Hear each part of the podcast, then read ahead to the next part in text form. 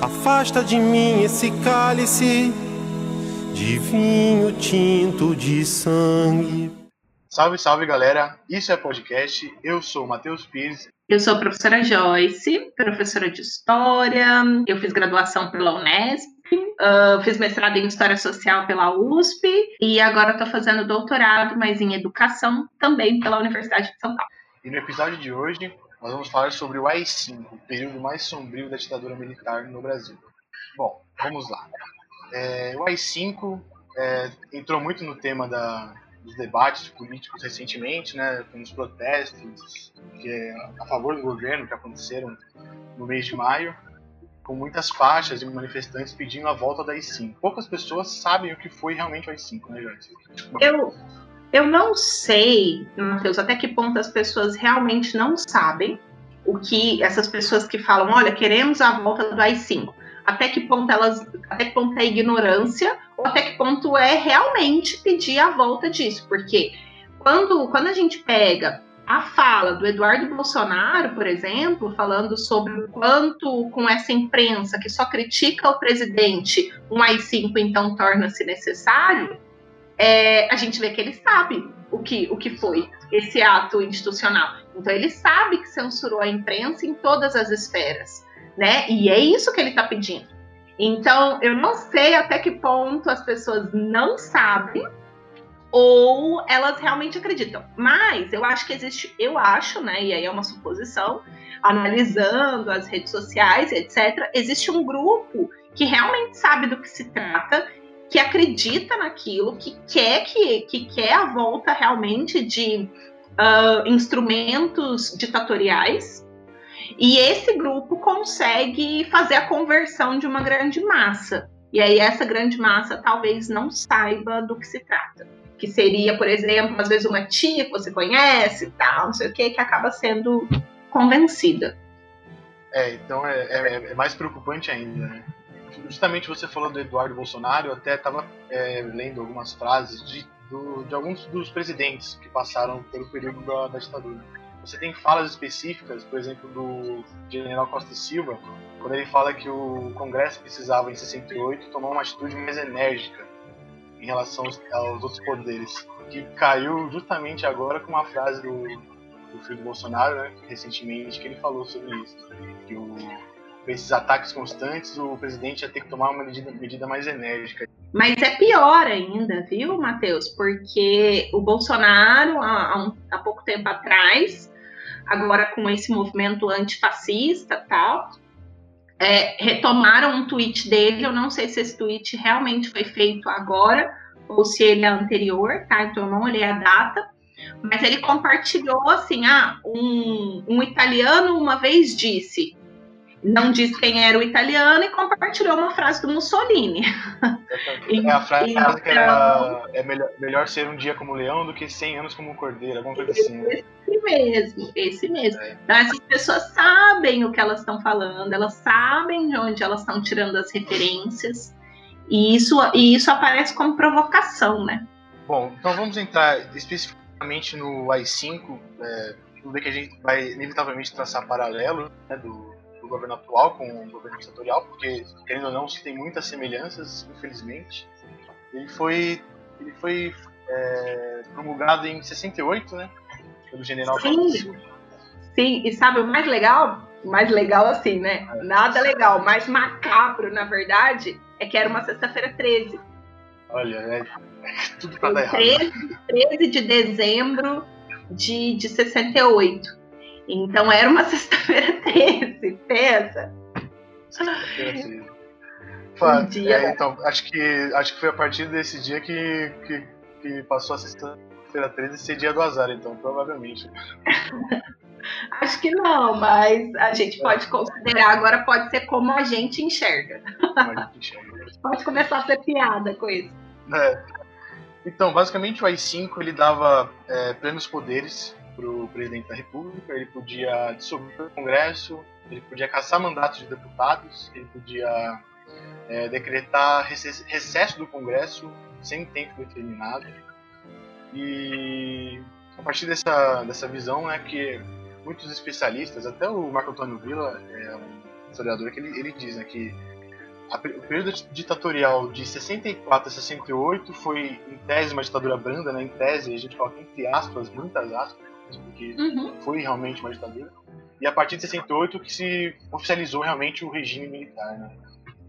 Sim, tem. E isso, inclusive, não só entre os historiadores, também não existe consenso entre os juristas. É, então, exi, exi, existem aqueles, né, estudantes da área do direito, enfim, professores do direito, etc., que afirmam que o Brasil passa a ser uma ditadura a partir de 64 e consideram esse sistema ditatorial até 85. Outros consideram que foi ditadura de fato de, de 68 até 79 que, que é quando, eu não me engano, acontece a revogação do ato. Foi no governo do Geisel em 78, né? 13, olha, eles escolheram dia 13 de novo. 13 de outubro de 1978. Foi revogado, mas é claro que isso demora ainda a cair mesmo por terra, né? A gente ainda tem outros problemas durante esse processo de reabertura. Com certeza. E até é, traçando outro paralelo com o governo atual, a gente tem hoje em dia, por exemplo, uma, não tão, não tão forte quanto a época, né, mas uma frente ampla de, de oposição se formando. Né? Mas na época, por exemplo, em 67, a gente teve a união do Carlos Lacerda, do Kubitschek e o Goulart, né, formando a, a tríade da, da frente ampla. Né? Sim, mas o mais legal para a gente entender como é que isso, como é que acontece esse surgimento, por que que acontece um, a promulgação e a instituição desse ato, né? A gente precisa voltar um pouquinho, porque 64, na verdade, 63, 64, se a gente pegar já da eleição do Jânio Quadros, né, que é, a eleição acontece em 60 e ele assume em 61, o vice é o João Goulart, né? O Brasil vivia um período de polarização política. E aí a gente vê essa mesma polarização política, então como, só, como se só existissem dois posicionamentos políticos, a gente começa a ver isso no Brasil é, em 2014. Depois de todas as manifestações que juntou a população em 2013, em 2014 acontecem as eleições que elegem né, a, a Dilma, mas o outro candidato com bastante apoio era o Aécio Neves. Então, desde lá, a gente já tem essa oposição, né? Aécio Neves, Dilma. E nesses últimos seis anos, a gente continua tendo uma polarização que parece que aumenta a cada dia e que não diminui.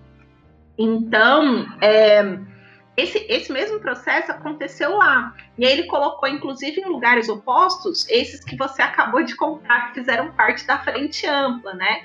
Então, o Carlos Lacerda apoia a intervenção militar de 64. O, o JK foi contra, né? Até porque o JK apoiou a, a, que o, o, João Goulart assumisse mesmo poder, o Brasil foi parlamentarista por um tempinho e tal.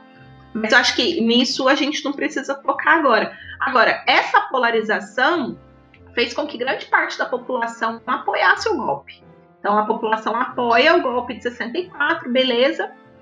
E quando o golpe ele é deflagrado, é, essa, esses militares que estavam assumindo o poder, eles não estavam seguindo a Constituição, obviamente, a partir do momento que eles declaram que a presidência estava vaga, sendo que o presidente ainda estava no país, ele estava no Rio Grande do Sul, todo mundo sabia. Uh, a, partir, a partir desse momento, eles criam essa ideia de ato institucional, né? Que eu gosto, uh, eu gosto do, do, Eduardo Bueno, que é um historiador e ele também faz vídeo para o YouTube. Ele é bacana demais. E ele fala, olha, esses atos institucionais eles deveriam se chamar atos inconstitucionais, porque é o que eles são, né? Então, é, não dava mais para seguir a Constituição e aí eles governaram então de 64 até 67 uh, através de atos institucionais. Então, foram três anos governando a, através de quatro atos institucionais, né? O quarto, último ato institucional antes da Constituição ficou pronto né, no finalzinho do, do governo do, do Castelo Branco. E aí a gente tem o início, a votação de uma Constituição. E aí tem outra discussão entre os historiadores e os, e os juristas também. Se essa Constituição ela foi promulgada ou se ela foi outorgada, a de 67. Porque, agora, então em 67, os militares eles criaram uma Constituição inteira já seguindo o que eles esperavam para os próximos anos no Brasil. Só que ela não foi suficiente, porque começaram a existir essas frentes de luta. E aí a gente tem estudantes indo para a rua e, ao mesmo tempo, um regime que se endurece e que não segue o que está previsto na Constituição. E aí, com todo. E 68 é um ano, é um ano, mas para a história, assim, é um ano gigante porque a gente tem Primavera de Praga, a gente tem movimentos estudantis na França, a gente tem movimentos é, por direitos civis nos Estados Unidos, aquele tanto de show que a gente gostaria de ter ido, sabe? Exatamente. De artistas se juntando. E, e o Brasil não fica de fora. Aqui acontecem várias manifestações estudantis. E aí a gente pode falar disso um pouco. Por isso que é no final desse ano de 68 que esse ato institucional ele, ele é imposto, né? É, a gente tem né, ao longo da história alguns anos que marcam, né? 68 foi, foi um desses, como você falou, acabou de falar, né? Vários acontecimentos Sim. históricos ao redor do e 2020, é, coincidentemente também, né? Vários eventos históricos né, através do globo que acho que é um ano que vai ficar para a história também. Né? Acho Esse que não é vai um... ficar esse é um dos anos que nos livros provavelmente a gente vai ver aqueles quadrados. Então, o ano de 2020, como foi 68. Tem alguns livros didáticos que 68 eles relacionam tudo que aconteceu ao redor do mundo, né? Foi um ano muito importante. Foi um ano bom em, algum, em, em partes, né? Porque a gente teve avanços avanços para estudantes, avanços para trabalhadores. Então, por exemplo, na França, é depois de 68 que a gente tem a garantia de um ensino público para todo cidadão francês, assim, que é algo que ainda tem, né? A gente, eles vivem esses efeitos hoje. Agora, para a gente, 68, né, foi um, um, um momento de muita, muita manifestação, mas terminou com o AI-5 que foi o, o famoso ano que não acabou, né? O ano que não acabou. É, então. Então, justamente nesse tema, você tinha até falado do movimento estudantil. É, o movimento estudantil criou uma. criou uma. o slogan deles, né, da época do, do, do AI-5, que era proibido proibir, né? Antes do AI-5, né? Eles criaram esse slogan que era uma frente progressista, com, é, com renovações políticas e não atrasos, como previa o, governo militar. E até você uhum. entrou agora no tema da, dos Estados Unidos da influência, a influência americana. A gente tem dados hoje em dia, né, que depois de anos e anos é, de segredos e mentiras que a gente sempre. É, que, que, os governos inevitavelmente não conseguiram achar, né? Foi muito, muito escondido, muita coisa. Que muitos agentes da CIA treinavam torturadores né, os porões do, do ICOD e entre outros. Não, existia uma escola, né? Um, essa escola da tortura é, é um, uma espécie de complexo militar que existe no Panamá. Então, aquela, aquela região tem. Porque os Estados Unidos uh, eles construíram né, o canal do Panamá e eles ficaram responsáveis não só pelo canal, mas por toda aquela região, né, por onde o canal passa. E aí era exatamente nesses, nesse ambiente militar que eles montaram ali, que é, era chamada de Escola das Américas. É onde os torturadores eram treinados, é onde os Estados Unidos inicialmente levavam, né, depois eles passam a levar para Cuba e para outras regiões, as pessoas que eles também torturam, né? Um, agora, uma, uma coisa boa da história, né, que depois que essa, o canal do, do Panamá passa a pertencer ao povo panamenho, né, nos anos 90, o, essa, toda essa região que era aquele conjunto de, de quartéis tal, passa a funcionar como escola, é, tem escolas de ensino técnico, tem moradia estudantil, que é um complexo gigantesco. O prédio já estava lá, né? o governo panamenho pega e usa com outros fins. Eu tô falando tudo isso que eu fui lá. Ah, sim. Então, então é, tá, tá, tá, falando com propriedade, é isso aí. É, eu lembro de ir lá e falar, nossa! E aí que, que essas coisas começaram a vir na, na minha cabeça, né? Mas sim, houve treinamento uh, aqui, aqui no Brasil. Um, houve houve uma, uma intervenção da CIA, mas o, o, a ditadura que, em que a CIA agiu ainda mais diretamente no golpe, né, é a ditadura chilena. E aí, quando acontece o golpe no Chile, um, o, o Pinochet ele contou com ajuda, com apoio do, de agentes da CIA. É, a gente ouve muito na, nas aulas de história que os anos 60 para a América Latina eles foram meio que revolucionários em vários pontos. Mas a gente acaba tendo uma, uma visão de que ah, coincidências. Mas não é, não são coincidências. Né? A gente está no meio de uma guerra fria, né?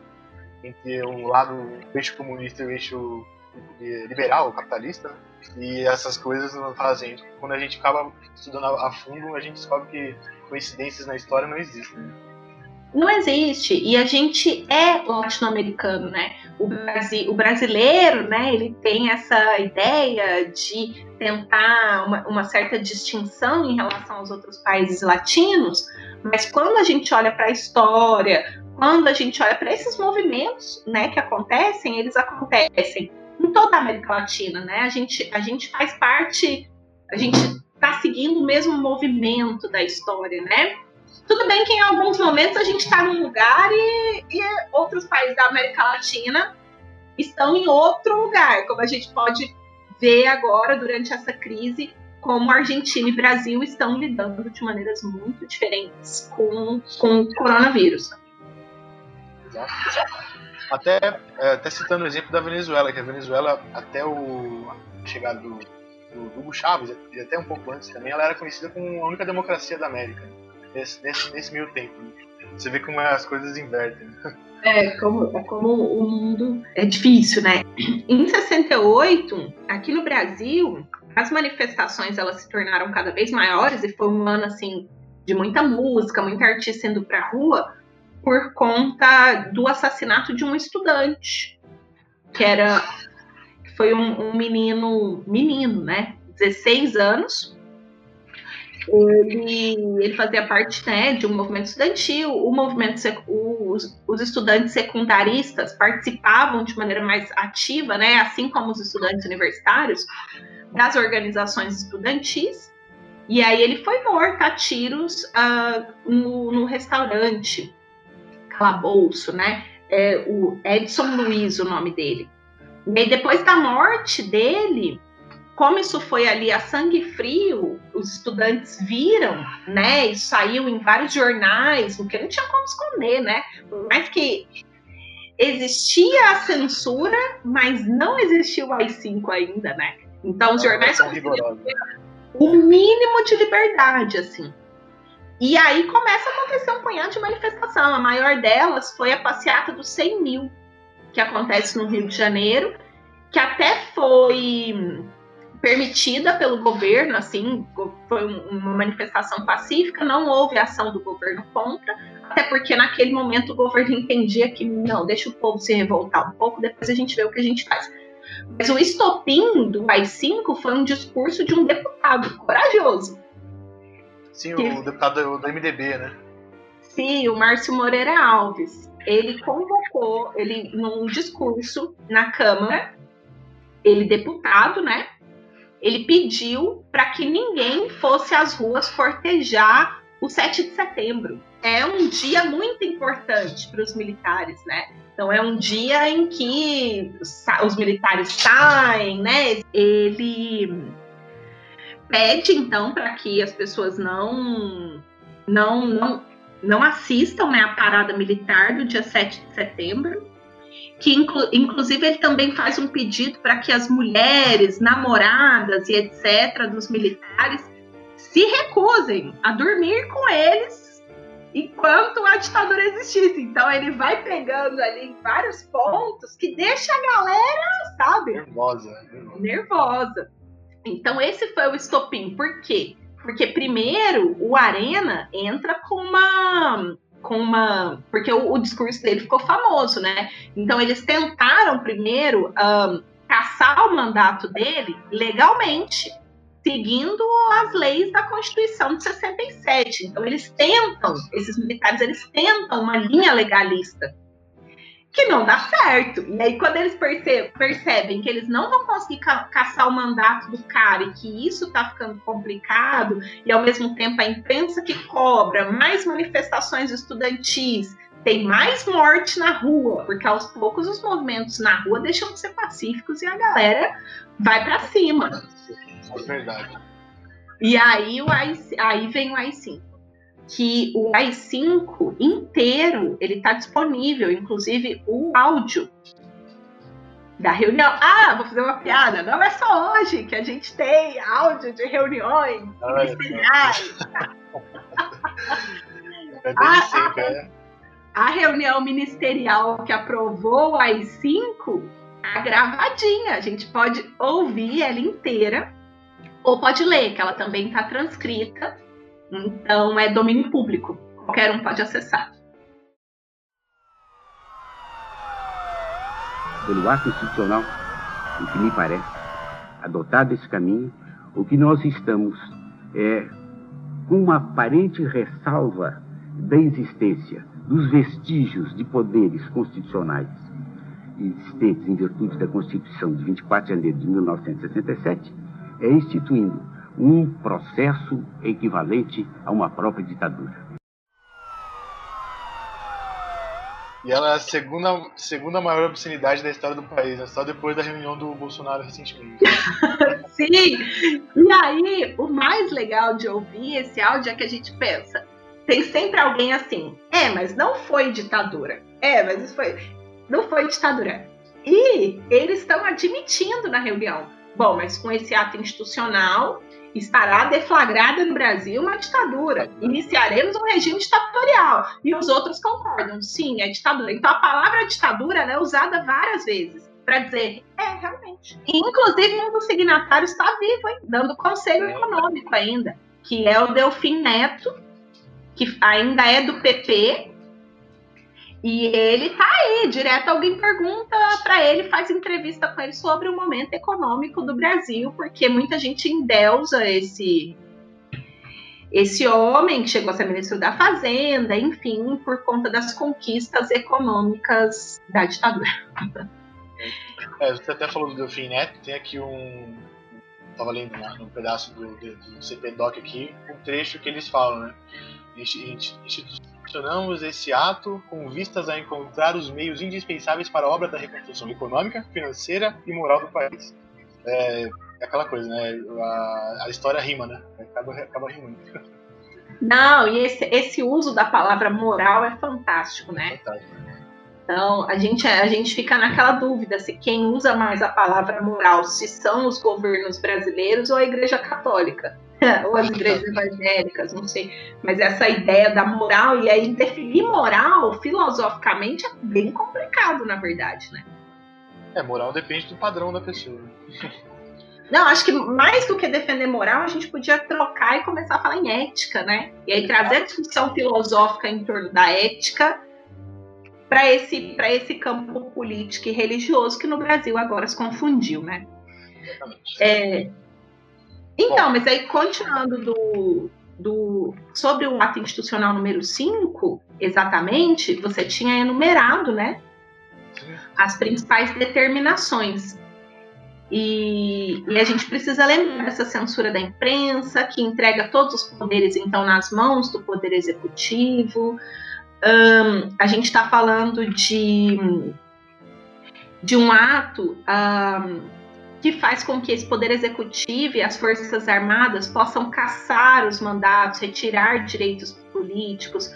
As pessoas elas perdem o direito de ir e vir, o direito de manifestação política, mas também perdem o direito de habeas corpus. Então, o cara é preso, ele não tem, ele não pode chamar advogado, não pode ligar para ninguém, não pode recorrer à, à, liber, à, à liberdade, né, caso ele seja réu primário. Então ele ainda está em, investiga em investigação e ele é preso, assim. É aí que algumas prisões ficam lotadas de, de, prisioneiros políticos e algumas prisões acabaram ficando com esse estigma, né? Então, olha, aquela prisão é política, como foi o caso do presídio Tiradentes, é, aqui um presídio principal, né? A gente estou falando da ala feminina, a Dilma chegou a ficar presa lá, e a gente tem outras outras mulheres muito importantes para a história brasileira, como a Maria Amélia, que ela é chamada de Amelinha, né? Acho que é Maria Amélia Teles, o nome dela completo. É, e aí são centenas de, de, mulheres, a gente não pensa nisso também, né? Nessa questão das mulheres, mas essas mulheres elas vão construindo ali uma, uma relação, uma unidade bem bacana dentro dessa prisão, todas elas presas também por razões políticas, né? Então, é, a gente pode falar que não é que, que o, o AI-5 ele libera também a tortura, mas ele legitima. Então, olha, então o Estado brasileiro precisa investigar aqueles determinados crimes e acreditava-se que para que a pessoa falasse a tortura era necessária. E isso, inclusive, é importante pontuar que isso é refutado, tá, pela ciência, pelos psiquiatras, principalmente. Então a gente está falando de, de, de, médicos, né, que a tortura ela não funciona, porque no momento da tortura você vai falar qualquer coisa para dor parar. Não necessariamente aquilo é a verdade, né? E assim, a gente não. É, a gente não pode nem imaginar né, o que, que é passar por uma situação dessa, porque deve ser realmente uma coisa. É, é, é uma falta de humanidade total, né? Chega assim ao é. da humanidade. A gente não pode imaginar, mas a gente pode ouvir. E, e aí eu acho que esse é o que, tá, é o que mais está faltando no Brasil hoje em dia, é se colocar nesse lugar da escuta. Eu não sei como é ser torturada, eu já nasci em regime democrático, você também. É, mas a gente pode ouvir o que essas pessoas falam, né? A gente pode ouvir os depoimentos, sabe? Tem vários gravados e um punhado de gente que conta. Então parar e escutar o que, como foi para essas pessoas. Né? A gente não vai sentir o mesmo, mas a gente vai ter alguma dimensão do que foi aquilo.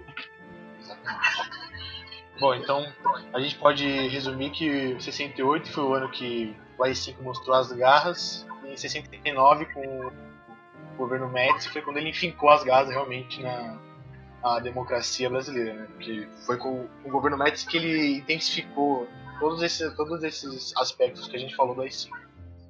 Sim, porque teve a, a gente fala de um golpe dentro do golpe, porque o AI-5 ele foi o primeiro ato institucional da nova Constituição.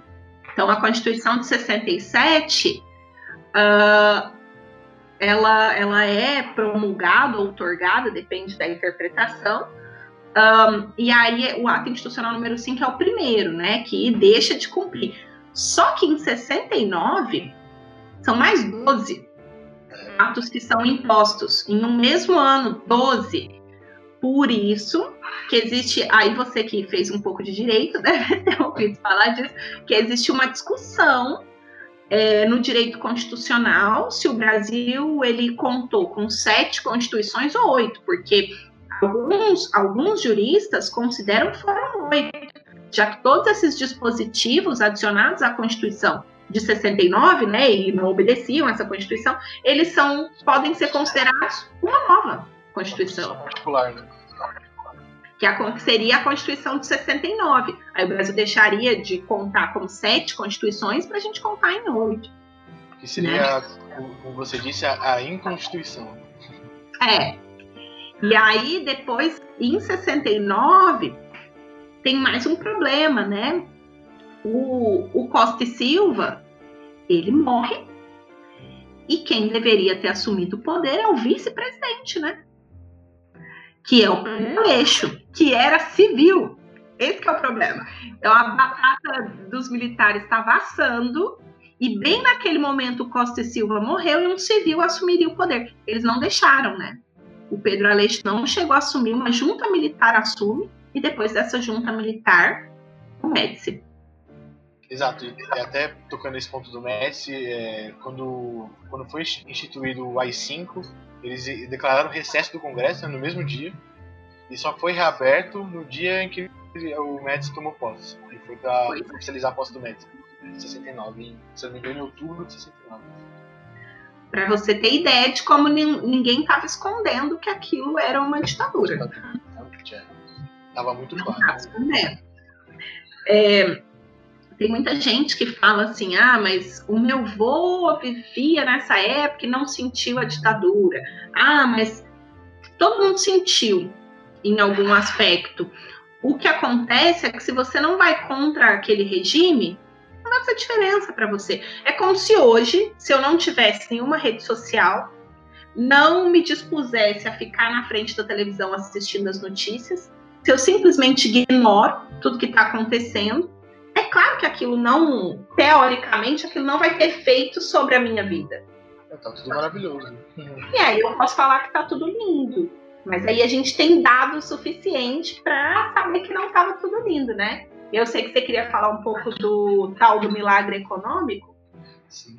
É bom já entrar por aí, porque quando, quando na escola os meninos trazem, os meus alunos trazem que ah, mas o período da ditadura militar, a economia brasileira era muito melhor do que ela é hoje. Eu falo, olha, é muito complicado esse seu argumento, porque para para pensar. Você já ouviu seus pais ou seus avós dizendo o seguinte: Ah, na minha época, a gente não podia tomar refrigerante todos os dias. Ah, na, quando eu era criança, com 8 anos, 10 anos, eu tive que começar a trabalhar para ajudar minha família. Ah, a gente não podia, sei lá, comprar iogurte sempre, chocolate, nem pensar. Como que a gente fala que a economia era melhor? Exatamente. E isso para uma classe média, imagina para as classes mais baixas, que não tinham acesso nem a isso. Não, e, e, a classe média no Brasil, ela, ela viveu um período de ascensão, né? Então, o, geralmente, a, as gerações passadas dessa, dessa nova classe média no Brasil, é, é, formada por pessoas pobres, né? Os meus avós, por exemplo, são todos do meio rural de Minas Gerais. Então, todos eles viviam dificuldades econômicas gigantescas, ah, mas aquela era a vida, né? Então, eles, sabe? Então, não tem como a gente cair nessa falácia de que a economia era melhor. Era melhor para quem?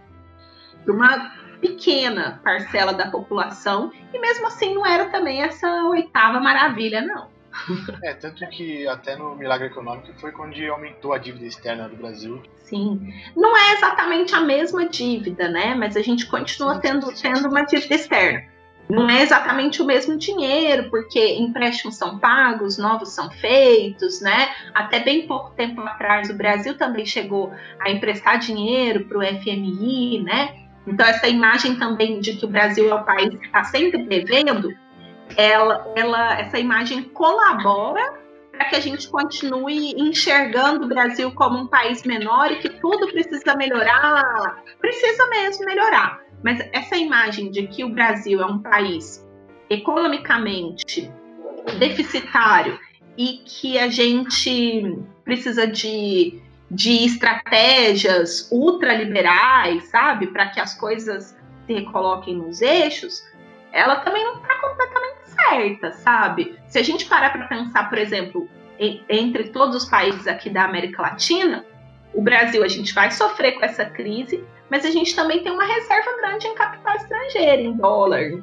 Então a gente também não está no buraco, sabe? E aí essa ideia de que a gente sempre tá no buraco e que é, tudo no Brasil tá ruim, que a gente tá sempre devendo, cria uma ideia de que ah, o Estado brasileiro não tem de onde tirar para melhorar a saúde e a educação. E não é exatamente assim, não. É, é, até vi recentemente de um. do Gregório do Viver, não sei se você conhece, é um humorista que ele falou, claro. ele falou exatamente o que você falou. Ah, é, não tem de onde tirar. Ah, pelo contrário, tem de 20 pessoas que detêm metade, quase metade do capital da classe baixa, classe média, enfim. A fortuna deles é o suficiente para a gente pagar a renda básica para todo mundo por um tempão. E então, justamente isso volta lá no começo do, do, do episódio quando eu falei que é, esse período ditatorial ele não só não melhorou as desigualdades, não melhorou a economia, como ele, ele intensificou essa desigualdade que a gente tem hoje em dia. Ele piorou os problemas que já existiam. Sim, a desigualdade social cresceu muito. Eu não, eu não consigo, de verdade, enxergar nada positivo. Um, porque mesmo quando a gente fala das grandes obras que foram feitas, por exemplo, no governo Médici, a gente tem que levar, levar em consideração a destruição e, a, e o endividamento que isso provocou. Então, a gente fala da construção, por exemplo, no governo Médici, da Ponte Rio-Niterói, da, da construção da usina de Itaipu. Mas é Itaipu, né, que é construída no, no governo Médici, acho que é essa mesmo. Mas isso foi feito a que custo, né? Então, ah, porque melhorou, melhorou, a economia cresceu bastante. Realmente teve, acho que foi em 71 ou em 72 que o PIB ele chegou a crescer quase 13%. Só que isso com capital uh, estrangeiro, né? Então a gente tem uma série de, de investimentos sendo feitos pelo próprio governo com empréstimo. A gente não tem esse mesmo governo incentivando tanto o desenvolvimento um, da economia nacional em várias esferas, né? Exato. E aí chega, até passando pelo milagre econômico, chega a 73, que tem a crise do petróleo, e aí isso acaba mudando totalmente o, o, da, da, economia, não só aqui, como no globo inteiro, né? Mas aqui Sim. foi mais drástico ainda, justamente pelos empréstimos. Sim, porque aqui no Brasil, durante esse período que é chamado de milagre econômico, existiu a melhoria da vida de uma pequena parcela da população mas muito pequena, de uma classe média alta, bem alta, e da elite urbana. Uh, a vida dessa galera ganha, é, melhorou porque com milagre, milagre econômico, entre aspas, essas pessoas passaram a ter um poder de compra maior. E aí esse poder de compra, com automóvel, eletrodomésticos e etc., dava a sensação de que a economia estava muito melhor. E aí vem a crise do petróleo, né? Uh, e a crise do petróleo, ela abala bastante o Brasil, porque a gente, lá no governo do JK, a gente tinha feito a opção pelo transporte rodoviário, né? Que aí custa dinheiro de gasolina, de petróleo. Então, então ali né, nesse, nesse momento a gente o negócio, o bicho começa a pegar, né? Exato. Então, o milagre, todo mundo percebeu que o milagre não era tão milagroso assim. Em 74 a situação começa a piorar. E a década de 80 tem, tem economista e historiador que chamam a década de 80 de a década perdida. Exato. É, é já ouvi muito esse termo. Onde teve a, a inflação muito altíssima, né? Que você ia no mercado de manhã, tava um valor e à tarde já, já tava outro valor totalmente diferente. Então. Exato, isso é, isso é na, na década de, de 80 já. Tem dias que a gente se sente como quem partiu ou morreu.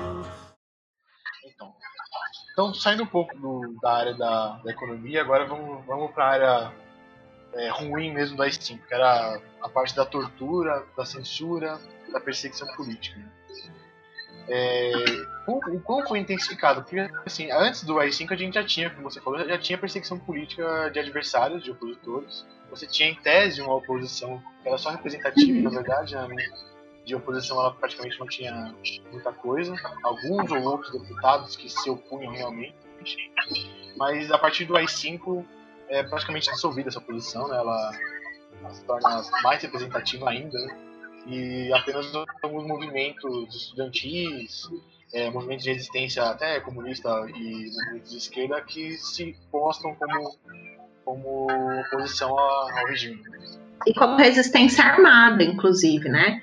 O que, que acontece? Com o AI-5, a gente tem um, uma, uma, logo depois do AI-5, a criação de novos órgãos que vão passar a controlar o que é que pode ser publicado. Então, o que é que pode ser publicado nos jornais e revistas, o que é que pode passar na televisão, o que é, o que é que entra, porque tudo aquilo que pode causar algum tipo de agitação ou ir contra a moral ou, enfim, é, ou está, é, exercer algum tipo de perigo para a nação, e aí essa noção de perigo também ela é bastante aumentada nesse período que é perigo para a nação, uh, pode ser censurado, né? Então a censura ela passa, os órgãos de censura eles passam a ter um, um exercício muito maior a partir do AI-5 e aí tudo que é publicado em jornal, revista, televisão, música, passa a ser controlado, né, por esses órgãos de censura. Existiam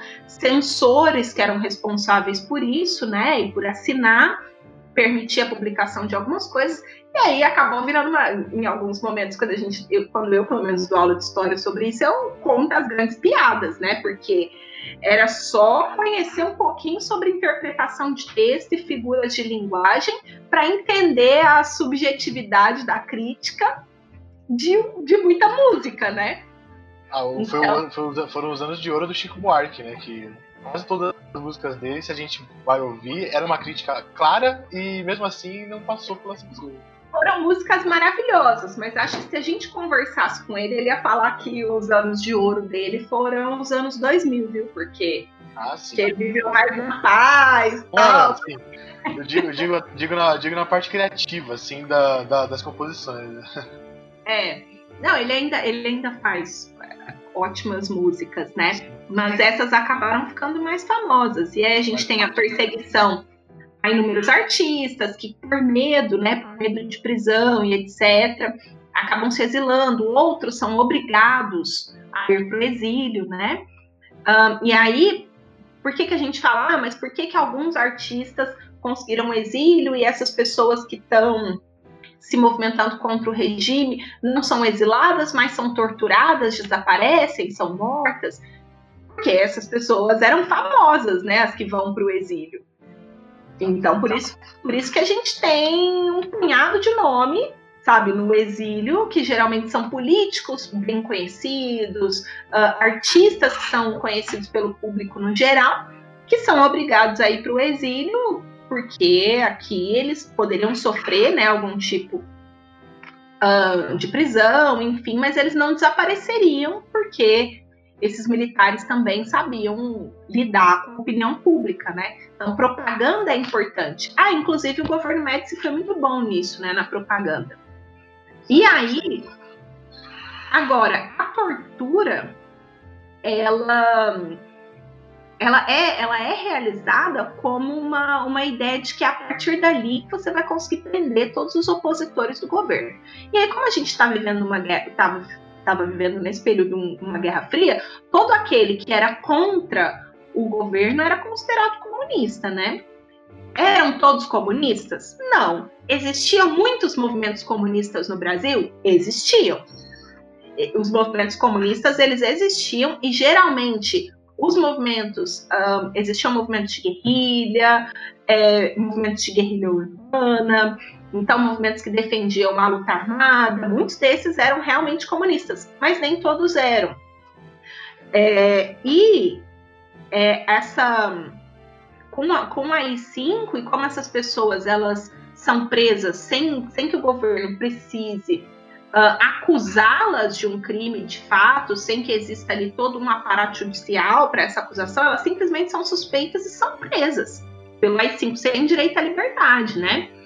Isso dá a carta branca para os dois principais órgãos que são responsáveis pela tortura, né? Pela um, são responsáveis por descobrir quem são né, essas pessoas, por, por pesquisa, enfim, espionagem, etc. E também pela tortura, que é o DOPS, que já existia desde 24, que é o Departamento de Ordem Política e Social, e o, e o DOI-COD, que são dois órgãos, mas na verdade um ajuda o outro, né? Que é o Destacamento de Operações Internas e o Comando Operacional de Informação. Então, o, o COD, né, que é esse comando de informação, era geralmente quem mandava ali as informações, tal, tudo certinho, para o destacamento de operações internas.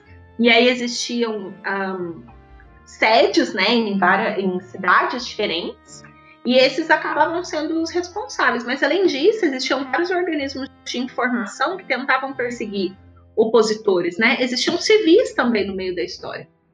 Inclusive, organizações civis é, das quais estudantes participavam. Então, existiam estudantes. Um, aí já pode imaginar quem é a galera, né? Existiam é. estudantes um, da Faculdade de Direito, da USP, existiam estudantes da PUC, etc., que alguns que eram de movimento da, da UNE, por exemplo, movimentos de oposição ao regime, mas existiam outros que eram desse, desses movimentos civis para recolher informação e para perseguir essa galera. É, então. Eu até tenho um caso particular até na minha família, que é o avô do meu pai. Ele, ele desapareceu nessa época, né? Então, muito se fala da. Meu, minha família, né? Fala muito que é algum vizinho denunciou ele, alguma coisa assim, sendo que ele não tinha relação política nenhuma. Aquela, aquela coisa, qualquer um podia denunciar e aí você tratava quase perdido, né? Se você os relatórios depois do governo Dilma lá, que saiu a Comissão da Verdade, mesmo assim não, ele não estava nos registros. Então até hoje é considerado desaparecido. Então, é, são as coisas acabam. Todo mundo teve algum alguém próximo ou parente distante que, distante que acabou sendo perseguido nessa época. É, eu acho que talvez não todo mundo, mas nas grandes cidades isso é mais comum. Sim, sim. E aí, se a gente olhar para o Brasil dos anos 70, era um Brasil muito mais rural do que é hoje, né? Então, por isso tem tanta gente das famílias que também nunca conheceu alguém que tivesse sido perseguido, torturado tal, mas provavelmente a sua família vivia já aqui na Grande São Paulo, né? Sim, vivia na Grande São Paulo. O, até voltando, então voltando no assunto da, da que você falou da oposição, que alguma parte era oposição armada, tem até hoje essa controvérsia, né? Que ah, os militares, as pessoas falam, os militares na verdade eles eles fizeram uma contra-revolução porque tinha um perigo comunista de, no, no, país. Existia realmente esse risco todo que as pessoas falam? Que as pessoas não, que os apoiadores do regime na época falam? Ou era só a balela desculpinha para tomar o poder realmente? É, nunca existiu ameaça comunista no Brasil. Mas a gente já caiu nessa, nessa ideia umas quatro vezes. Nunca existiu ameaça de fato. Já existiram partidos comunistas no Brasil? Sim, existem até hoje. Já existiram tentativas um, de tomar o poder? Acho que a, a maior, talvez, que a gente po pode falar é. Um, é o movimento de 35, que é pejorativamente chamado de intentona comunista, né? Que foi liderado lá pelo Luiz Carlos Prestes. Mas, mesmo ali, a gente não sofreu uma ameaça de fato, porque era uma pequena parte da população. Então, o, o governo realmente, ao longo desse século, conseguiu, deu certo, implantar na, na, cabeça de todas as pessoas que o comunismo é algo horrível e que deve ser combatido. Então nunca existiu uma ameaça de verdade. Existiram grupos comunistas, mas uma ameaça para que, que esses grupos que eram tão pequenos assumissem mesmo o governo, isso nunca existiu. O que existiu foi o pretexto, né? E é difícil também, porque o que essas pessoas consideram comunista né? Então a gente tem o Dória sendo chamado de comunista é... hoje em dia. E isso não é diferente lá em 64, entendeu? Então, o, o João Goulart, ele tinha ideias que eram bastante progressistas para aquele momento, ele pretendia fazer as reformas de base, mas ele nunca foi comunista. Mas ele é chamado por muitos até hoje de comunista, até hoje. Ele declarou que ele não era comunista, ele mesmo.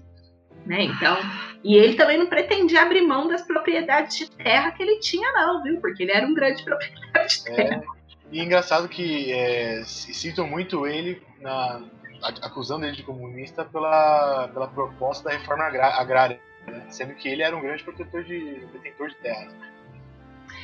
E tem mais, né? De onde é que essas pessoas tiram a informação de que a reforma agrária é comunista? Exato. Então a gente tem outros países que já viveram esses processos. Inclusive, a gente pode falar da, da Homestead Act lá do, dos Estados Unidos, que é uma espécie de lei de terras, é, que é de 1860 alguma coisa lá dos Estados Unidos. E que é uma espécie de reforma agrária, sabe? É, se numa reforma agrária você entrega as terras para uma população, e aí tem mais, hein? Tem mais uma coisa do regime militar que eu vou te contar. É, se você entrega as terras e entrega a propriedade de terras para essas famílias, de onde é que se é comunismo se você entregou propriedade? E se o governo arcou, no caso das propostas de reforma agrária de hoje em dia, é que o governo ele é, pague indenização para quem perdeu a sua propriedade, né? É, e vou te contar mais, hein? Esse, esse, o regime militar, a ditadura militar, foi um, do, um dos momentos em que existiram mais propostas de reforma agrária, feitas pelo próprio governo militar, tá? E eles até chegaram a tentar realizar, acho que foi lá por, já no final dos anos 70, chegaram a entregar algumas terras e tal, chegaram a tentar. Então, se reforma agrária é coisa de comunista, por que, que a gente tinha. É... E outra, né? As pessoas usam comunista como um xingamento, né? Que é o que eu tava brincando essa semana que a galera fala. Ah, sou feminista. Eu falo, é, mas eu sou mesmo. É isso, não é, não é xingamento. É, comunista eu não sou, realmente, porque eu, eu não acredito necessariamente num, num regime comunista. Mas acho que todo, todo apoiador hoje em dia do Bolsonaro me chamaria de comunista pelas coisas que eu falo. Então, até chamando o Moro, imagina a gente, né? Não, vezes eu até gosto do título. Ah, esse comunista é quem fala que existe desigualdade social sim, que a sociedade é injusta, que a gente está falando que a gente precisa de algum tipo de mudança. A gente precisa de revolução, mas eu não tenho muita crença nessa é. ideia, não. Aí é, aí é, uma ideia mais ampla. E se até a gente é. entrar nessa área do, do comunismo em si, a gente pode chegar à conclusão, até por fatores históricos também, que a própria União Soviética, por mais que ela se intitulasse um regime comunista, ela, ela não, seguia, ela não seguia a risca né, os preceitos do Marx, que é o que ele planejava de comunismo. Não, e nem quando houve a Revolução Russa, né? Exatamente. Nem o que houve ali foi totalmente seguindo o que propunha o Marx. Então vamos lá, chegando na parte da. A gente citou da tortura e tudo mais, né? Tem o famoso caso do Herzog, né, que era um jornalista na época, né? Sim, ele era jornalista, ele tinha assumido o cargo, um, acho que é o cargo de editor, um cargo de chefia da cultura. Sim. Então. E tem a famosa ele... foto dele, dele enforcado numa janela De 1,63m, é. 1,63m tinha a, a janela e ele tinha acho que quase 1,80m. É, enfim, ele, ele, che... ele era comunista, né? Mas ele não, ele inclusive conversava isso abertamente nas rodas de amigos, mas ele não participou de nenhum movimento no Brasil e nem colocava isso, já que existia censura, né? E, e o momento em que acontece a prisão dele é um momento importante para a história brasileira, né? Porque é, em, em 74, quando sai o Médici e assume o Geisel, o Geisel promete uma abertura. Inclusive ele falava, vamos promover uma abertura lenta, gradual, né? Então ele faz essa proposta. Só que não era todo mundo que concordava, principalmente os comandantes dos quartéis, né? Essas pessoas que trabalhavam e comandavam esses departamentos, como o departamento DOPS, né? E, e o DOI-COD, nem todo mundo concordava com essa ideia e muitas perseguições continuaram acontecendo. Então, o, o Herzog, eu acho que é 75 já, que ele foi preso um, e aí tem até tem os depoimentos de um colega dele, né? Que fazia parte de, de, um, de um movimento comunista, tal, e que conhecia o Herzog que percebeu que era ele pelos sapatos, né? Porque o mais triste é que no dia que ele foi preso, ele tinha sido abordado na noite anterior por alguns policiais um, que pediram para que ele fosse junto, e aí ele conseguiu ele convencer para poder ir em casa tal. E aí ele, né, enfatizaram a necessidade de, na manhã seguinte, ele se apresentar uh, na sede do DOICOD. Ele, ele vai, então, no outro dia de manhã, e aí chegando lá, se apresentando, eles prendem. Então ele foi preso imediatamente, colocaram um saco na cabeça dele, o amigo que o reconheceu, reconheceu pelo sapato, pelo corpo. É, torturaram ele. Então, esse amigo, inclusive, fala em horas de tortura e choques elétricos, né? E esse, esses choques e essa tortura, com certeza, foram a razão da morte dele. Um, qual foi o, o, grande problema? Esses, esses homens que, que fizeram essa tortura e que assassinaram o Herzog, eles já estavam acostumados a fazer isso, porque o, o, o Vladimir Herzog não foi o primeiro, tá? Ele não foi o primeiro. Só que o problema é que eles estavam acostumados e já existia todo um esquema para que a certidão de, na certidão de óbito constasse suicídio e etc, para que nenhum médico legista uh, pontuasse as torturas que foram. Existia um, um esquema para que, que isso fosse feito e com certeza muita gente acabava recebendo por isso. Né? Um, e aí ele, ele fica preso, né? E aí ele acaba morrendo em decorrência dessas torturas. Então sai essa foto horrorosa, e essa foto acaba sendo uh, divulgada em jornais e fica absurdo. É, porque é muito óbvio, olhando a foto, que não tem como você se suicidar daquela maneira. É impossível. E aí começa um movimento muito grande de pressão sobre o governo Geisel entendeu? Por conta dessa morte. O governo vai até o fim, fala que o uh, fala que isso foi um, que foi uma não para você ter ideia o governo chega a falar que foi uma ação da própria esquerda para difamar o, o, regime e o governo do Geisel pensa o absurdo a gente tinha nessa época também do, do Geisel alguns atentados né, que aconteciam, que alguns deram errado, né, e eles culparam a esquerda também, falando que a esquerda que estava tentando sabotar o regime. Sim, existiram, existiram mesmo atentados por parte da esquerda. Sim, sim. Então a gente tem, por exemplo, o sequestro do embaixador norte-americano, é, tem um movimento, eu, eu, não lembro qual foi o movimento, mas que chegou a assassinar um militar americano que vivia no Brasil e que foi acusado de estar no Brasil para ensinar técnicas de tortura para os militares. Então esse, esse movimento da esquerda descobriu e metralhou esse cara né, na, na frente da casa dele. Então, esses movimentos por parte da esquerda eles existiam, os assaltos a bancos e etc. E, e vários atentados a quartéis. Isso de fato existiu.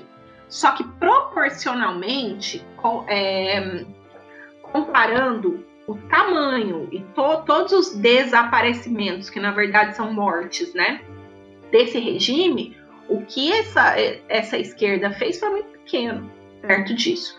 Mas é, existiam sim movimentos armados e que fizeram um, que fizeram atentados. Então a gente não pode deixar isso de lado, esconder essa parte, porque isso também existiu. Um, não que eles estejam necessariamente errados, mas aí isso é uma outra questão. É, justamente, uh, falar isso. Você pode até ver esse, esses atos como um ato de reação, né? não de ação. É, eu acho que os dois, porque já existe uma ação também, uma tentativa de usar a violência, né? A violência acaba sendo a língua, né, que é que é falada tanto tanto por quem é oposição, por quem é governo durante esse esse regime, durante essa ditadura. Existiu antes do antes do AI-5 já existia luta armada, mas só que isso é muito pequeno se comparado ao que esses militares estavam fazendo. E aí esse que você está falando foi o atentado do Rio Centro, né? Que eram dois militares que estavam levando lá a bomba, eles pretendiam disparar, eram dois militares que não queriam a reabertura, acho que já, isso acho que já foi no governo Figueiredo. Sim. Tem que dar uma olhadinha. Tanto que é, foi, no, foi no Figueiredo, porque eu, eu tava lendo recentemente um, um livro do Gessé de Souza, ele cita esse caso específico. Ele fala que é, o governo Figueiredo acusou os militares de terem agido sozinhos. Eles, ou seja, eles tiraram a culpa, isentaram né, o, o regime. É. Que ah, foram só esses militares. Inicialmente eles tentaram culpar e falar que foi a esquerda que colocou uma bomba no carro dos caras, né?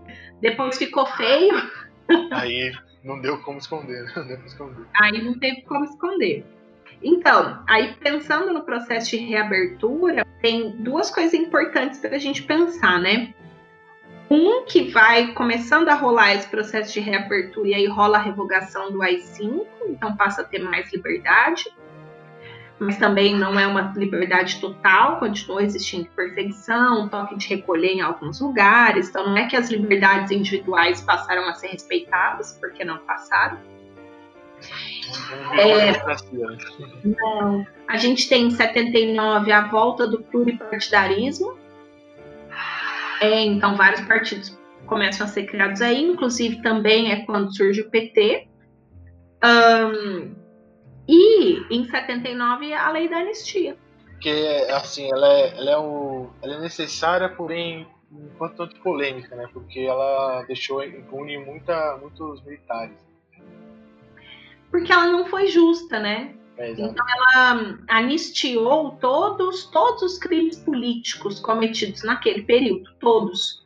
Então, me, mesmo aqueles militares que torturaram, eles não podem ser presos. Então, por isso que não houve prisão no Brasil. Um dos poucos países onde não os ditadores não, não sofreram consequências. Um dos poucos países. Isso mostra, é, infelizmente, um pouco da nossa trajetória histórica, né? Que a gente acaba se acomodando com situações e deixa elas no passado, não vamos lidar com isso e depois bate não, na nossa porta. Por que, que a gente está aqui agora, né? É, exatamente. Hum.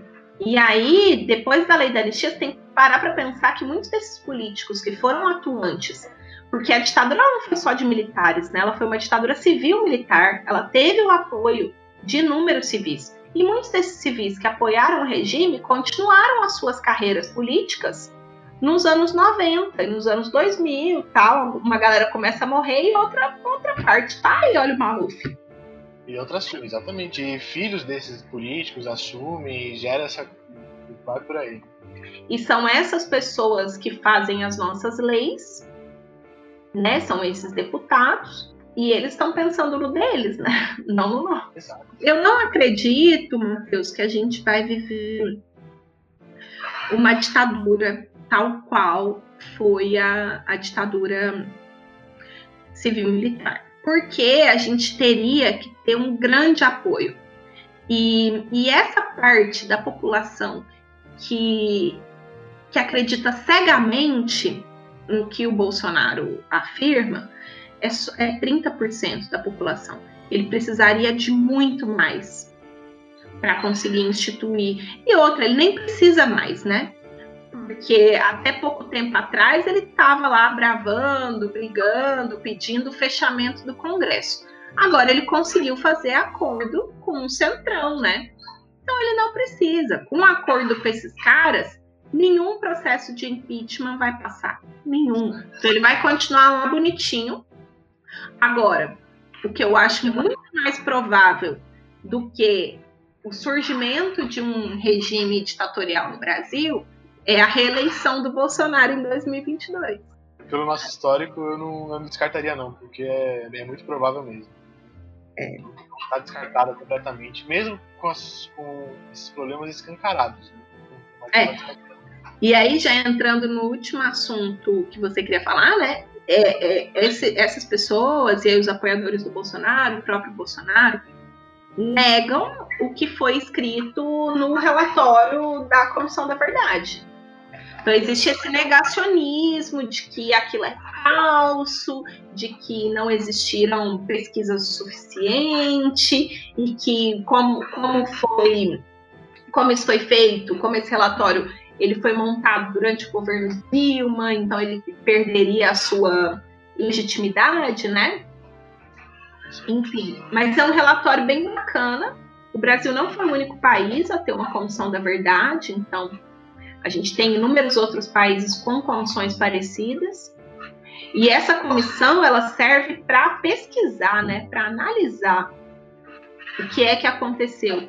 E a nossa, o nosso relatório da Comissão da Verdade, inclusive, deixou no final, né, algumas indicações do que deveria ser feito a partir daquilo. É, inclusive, constava ali como uma das indicações para o governo que novas certidões de óbito fossem entregues para as famílias, né? Novas no caso daquelas certidões que constava, nas quais constava o suicídio, e certidões de óbito para os desaparecidos. E entrou aí né, né nessa lista entrou o Herzog, né? Como você tinha falado. É, o dele foi até antes. O relatório acho que ele foi finalizado em 2014, eu acho, mas o dele ainda saiu antes. Uh, e, inclusive, foi durante a, a, o trabalho ali da Comissão da Verdade, ou foi logo depois, que, que o João Goulart ganhou o enterro, né? Como presidente. E até então, tocando de novo no assunto do, desse negacionismo, né, que você falou, na, eu lembro que na época da Comissão da Verdade tinha um vídeo que circulava na. Vídeo uma foto, não me recordo agora. Da, na, da época da Comissão da Verdade do Bolsonaro com a plaquinha, né? é, quem procura osso é cachorro, né? remetendo às famílias que procuravam as vítimas da época da Mostra Não, a falta é... de. Né? É uma falta de escrúpulos, assim, sem. Que eu, eu, nem, eu nem consigo dimensionar, sabe? Então você fazer esse tipo de brincadeira e um punhado de gente rir, acho engraçado. Exato. Ah, que engraçado, que legal. Você falar algo absurdo assim. É, então, é, é, é assim, é, é, esse é, um, essa é uma das razões que a gente passa por problemas parecidos até hoje, né? Essa, essa negação da verdade, né? Você não querer negar o que está diante dos seus olhos e falar que não, isso não existiu, é a minha opinião que conta. Então, e aí é a negação da ciência, né? Porque, assim, a história, ela é ciência. Porque ela tem um, um objeto de estudo próprio, que são os homens no tempo, a gente tem uma metodologia, é claro que as diferentes linhas historiográficas seguem metodologias diferentes, mas o nosso trabalho conta com fonte, a gente está falando de ciência. A história, ela sofre negacionismo há um tempo, a gente está acostumado, enquanto historiador, a galera acreditar que é questão de opinião.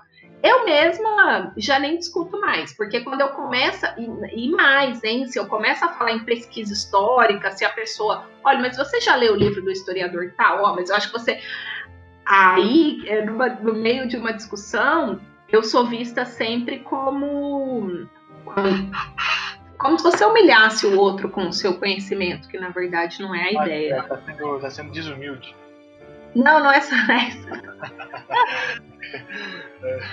Ai, não, é. A, a, gíria que eu conheço é essa, desumilde. Não, você entendeu.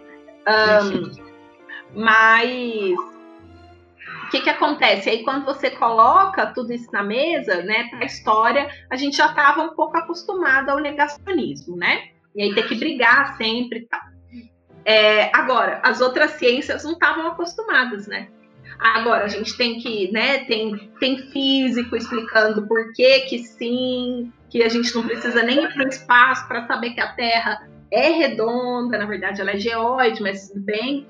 É, a gente tem biólogo explicando por que, que você precisa da comprovação, né, em uma, uma quantidade de pessoas para analisar a porcentagem realmente uh, é, de como aquelas pessoas reagiram à cloroquina.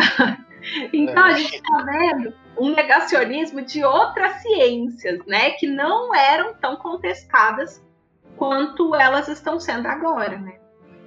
E aí eu acho que, que essa era da informação, ela também abriu possibilidade para desinformação. Bom, acho que deu para para conversar. É, eu paguei um balanço legal do, do que foi esse período, que é infelizmente a gente tem que reexplicar, como eu falei já no começo, a gente tem que reexplicar as coisas. É, explicar o óbvio é um pouco cansativo, né? mas infelizmente tem sido necessário. É, não, e o problema é que as pessoas têm levado em consideração não o que você está falando e tudo que você estudou para poder falar aquilo, mas sim que aquilo, na verdade, é a sua opinião, por isso que você está trazendo esses argumentos.